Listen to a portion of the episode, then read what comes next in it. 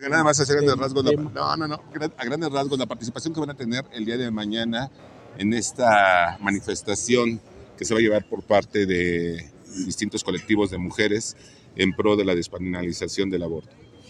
Bueno, estamos coordinados con Gobierno del Estado. eh, ellos están llevando las negociaciones con las colectivas y prácticamente estamos apoyando con el tema de protección civil principalmente y el tema Movilidad. de movilidad y el tema de seguridad de servicios públicos municipales. Es decir, eh, las participantes en este tipo de operativo, tanto en materia de movilidad como de eh, tránsito o seguridad, serán mujeres las que participen. Sí, en todos los casos, tanto en concertadoras como en protección civil y movilidad, serán mujeres las que nos estén apoyando en ese sentido en el operativo. Ok, es un promedio aproximadamente de hora y media, dos horas del recorrido que se van a aventar, o más o menos cuánto es lo que tienen ustedes proyectado. Pues, eh, Sobre todo para hacer las recomendaciones a la ciudadanía para que extreme precauciones, tome otras vías alternas. Seguramente se lo dará gobierno del estado de acuerdo a las negociaciones que esté llevando a cabo para ver por dónde van a marchar. Entiendo que son varios grupos, pero ellos nos dirán, pero nosotros coordinados con gobierno del estado para ese fin.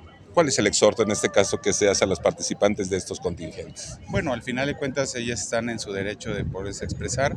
Eh, al final hay que cuidar el tema y la preocupación en servicios públicos es el tema de los monumentos, sobre todo históricos, y ahí es donde, bueno, pues hacemos este llamado en, términos de, lo que tienen ellos como forma de manifestarse. ¿Cuánto le cuesta al erario público el hecho de, de resarcir estos daños que se hacen en cada Mira, una de no estas tengo el dato, pero lo puedo pedir con servicios públicos para que lo puedas tener, sobre todo de otros de otros eventos que hemos tenido, para ver cuánto es lo que se ha tenido que hacer la- el, el repintado de lo que ha sucedido.